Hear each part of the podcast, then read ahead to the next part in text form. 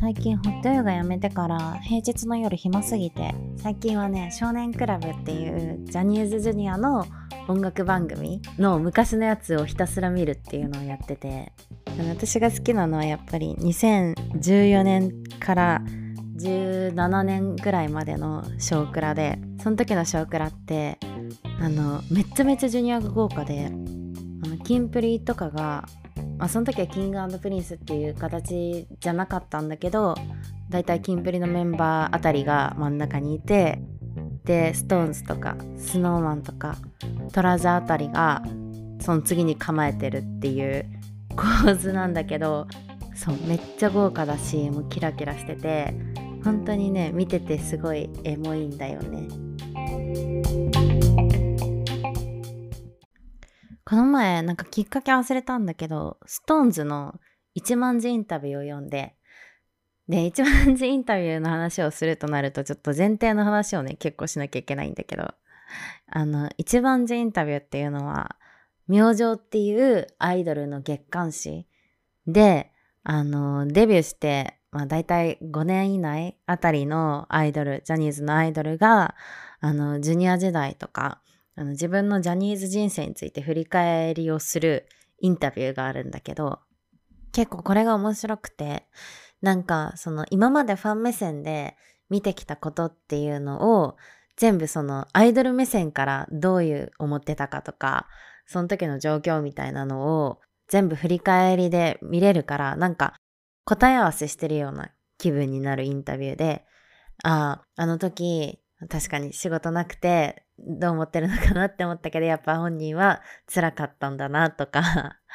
あのグループが別れちゃった時とかこう思ってたんだなとか今までずっとファン目線で見てきたのの同じ出来事だけどアイドル目線から見たその出来事みたいなのを知ることができて結構良質なコンテンツなんだけど。でその1万字インタビューの SixTONES のやつを読んでなんかその SixTONES って私今まで結構あんまあんま知らなくてごめんだけどその私セクゾとキンプリを推しててずっと。でだから SixTONES ってなんかその推しグループにいる菊池風磨の友達たち とかなんかそのプリンスと仲いい先輩とかなんかそういう推しグループと関わりが深い人たちみたいな距離感で見てたからもちろん存在は知ってたんだけど深くは知らなくて。でもたまたま1万字読む機会があって読んだ時にめっちゃあのエモくて。あの特に松村北斗と高知優吾の関係性めっちゃエモいじゃんって思って、すごいあの、部外者のタタンの目線からの、あの、あれで申し訳ないんだけど、なんか小説を読んでるみたいだった。小説の主人公の二人みたいな。なんか、新名新名なのかな？ちょっとわからないんだけど、でもその二人の関係性が、なんか仕事仲間というほどドライな感じでもないし、ライバルでもなさそうだし、友達でもなんかなさそう同じクラスにいたら仲良くなってるタイプじゃない気もするだからなんか兄弟みたいなのが一番近いのかなって思うんだけど。えどうなんだろう？本当によくわかんないんだけどちょっとあのストーンズ詳しい人がいたらあの Google フォームを貼っとくのでこの2人の関係性について教えてください。あのすごい気になって。そう。で何がエモかったかっていう話なんだけどなんかこの2人はね、あの、ストーンズになる前の b アイシャドウっていうグループから一緒にやってた2人だから、2人しかしてない経験とかもあるだろうし、2人にしか知らない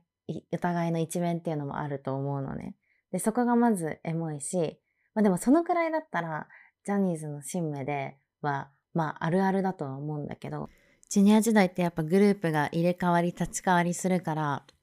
で、そこでその別れる人もいれば、ずっと一緒みたいな人もいて、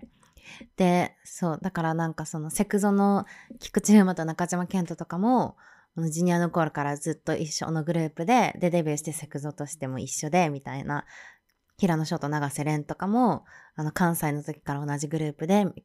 みたいな。なんかそういう関係性っていうのはあると思うんだけどよく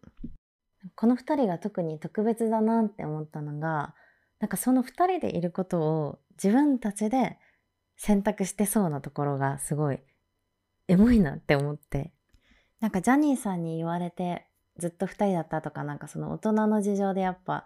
なんかずっと一緒気づいたら一緒にいたみたいな感じでなくて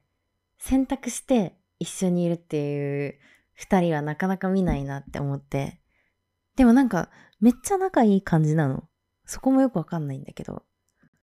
恋愛シャドウの時代がなんかやっぱ2人にとって挫折だったんだろうなっていうのは思って。BI シャドウってあのもともとセクシーゾーンの風磨とケントとあとそのコーチ優吾と松村北斗で組んでたグループなんだけど風磨とケントだけ2人だけ抜けてセクシーゾーンとしてデビューしてるからグループとしてやってたのにそのメンバーでデビューできなかった上に2人だけ選ばれてデビューするっていうもう中学生とかがする経験としてはだいぶ残酷な経験だったと思うんだけど、なんかもともと4人で活動してたのに、少しずつ、まあ、コーチ優吾と松村北斗だけ呼ばれなくなっていって、なんかその With You っていう、今、セクシーゾーンの曲になってんのかな？もともとその BI シャドウの4人で歌ってたのも、なんかどんどんケントと風磨だけがフィーチャーされてって、なんかそ、そう、やっぱ辛かったみたいな。で、松村北斗とかは、あの、すごいガツガツしてて、元からすごいアイドルになりたくてなった人で、なんかちゃんと芸能活動するために静岡から高校はもう上京したみたいなことが書いてたかな。だからなんかやっぱ結構本気でジャニーズをやっていきたかった人で、だからやっぱその出来事、自分だけが取り残されていくみたいな出来事に、あの、半グレ状態になってしまって、なんか俺なんかみたいな感じでさんでしまったみたいな話とか、で、コーチ優吾の方は、松村国斗ほどアイドルに全てをかけてたわけじゃないみたいなんだけど、クール革命ってあの平成ジャンプの山田くんとかがやってる番組のオーディションでコーチ優吾が受かったらしいんだけど、でもなんかやっぱジャニーズ辞めたくて、で、風磨にスクール革命終わったら俺辞めるからみたいなことを言ってたみたいな。もちろん、ふまけんがデビューして、本人は悔しいと思うんだけど、それ以上に、松村北斗が、あの、サンデルのとか見て見てられなかったみたいなことを言ってて、で、私が、なんだこのエモエピソードはって思ったのが、なんか、コーチ優吾の1万字インタビューで、あの、ジャニーさんがホワイトボードに名前書いて悩んでて、で、そこのホワイトボードには、風磨とケントと、あと数人のジャニーズジュニアと、あと、コチユゴくんの名前が書いてあって、で、うん、なんか BI シャドウから松村だけ入ってないんだよね、みたいなことをブツブツ言ってたらしくて、ジャニーさんが。で、その時に、コーチユゴくんが、なんか何を思ったかわからないけど、とっさに、あ、じゃあ俺もなしで大丈夫だよって言ったらしいのね。で、数日後、セクシーゾーンのデビュー発表があって、そこにはホワイトボードに書かれたメンバーがセクシーゾーンに入ってて、そう。だから、コーチ優吾くんはセクシーゾーンのメンバーだったかもしれなかったっていう。これめっちゃエモくない？なんか自分から一緒にいることを選択する人って、新名ってなかなかなくない？本当になんか部外者がこんな、あの、語って申し訳ないんだけど、本当にちょっと感動しちゃったから、あの、言ってて。そう。なんかやっぱずっと一緒に BI シャドウとして、ちょっと俺らいけるかもみたいな CD とかもジュニアなのに出したりしてて、この4人ならいけるかもみたいに思ってたのに、その二人だけ、あの、どんどんどんどんフィーチャーされてって、で、コーチ優吾と松村北斗だけ残されてって、残された俺たちみたいな経験も一緒にしてるし、で、そのすごいアイドルに対して積極的で、あの、ガツガツしてて、前向きだった松村北斗を一番近くで見てたのも多分コーチ優吾で、だからこそ、じゃあ俺は俺もなしでいいよって言葉が出たのかなって思って、そこで自分がデビューしてしまったら松村北斗がどうなってしまうんだろうみたいな、ほっとけなさがあったのかなって思って、そう、あと、コーチ優吾が、ジャニーさんに言うはどうしたいの？みたいに言われた時に、北斗とやっていきたいみたいなことを言ったらしくて、もうなんかそれってめちゃめちゃエモくない？って思って、勝手ながら、全然部外者ながら、あの、勝手に感動してしまって、すごいいい関係性だなって思いました。今二人は仲いいのかな？どうなんだろう？そう、でもあの、そのデビューした側のふまけんもふまけんで、やっぱなんか、二人にしかない経験っていうのをしてて、絆が強くなっててるのかなって思う部分があって、そう、なんかやっぱ、b アイシャドウで今までやってきたグループでデビューできなくて、自分たちだけデビューして、で、デビューした先には全然知らない後輩がいて、全然売れなくてみたいな 経験も多分二人で知ってきて、それが今の絆になってんだろうなって思うし、でも同じようにその残された二人にも同じような絆が生まれたんだろうなって皮肉なのかもしれないけどね、別れてしまって。なんかそういうジャニーズの新芽って多いよね。二人で同じ経験をしてみたいな。そう、だからがぜんストーンズが気になってしまった。その、今、今の二人はどんな関係なんだろうっていう。なんかでも、めちゃめちゃ友達っていう感じも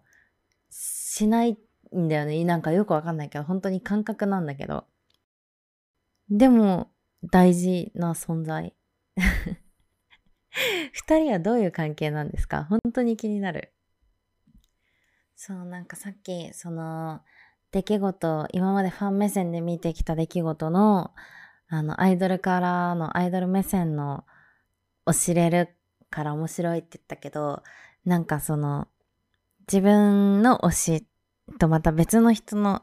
一万字を読むことで、またその人の目線からの、あの、出来事も知れるから、例えば、ふまけのデビューとかね。あと、例えば、翔くんと蓮くんが関西から東京に来た時、関西ジャニーズジュニアから東京ジュニアになって、ミスターキングになった時の話とかもそうだし、なんかすごい多面的に いろんな人のいろんな気持ちを知れるから、やっぱ一万字って面白いなって思ったし、やっぱその2014年から2017年あたりの一番最初に言った私が好きなジャニーズジュニア黄金期私の中では黄金期なんだけどがやっぱ青春青春だなって思いました。でねえこれ私が見逃してるだけかな？わかんないんだけどセクゾーの一万字なくない？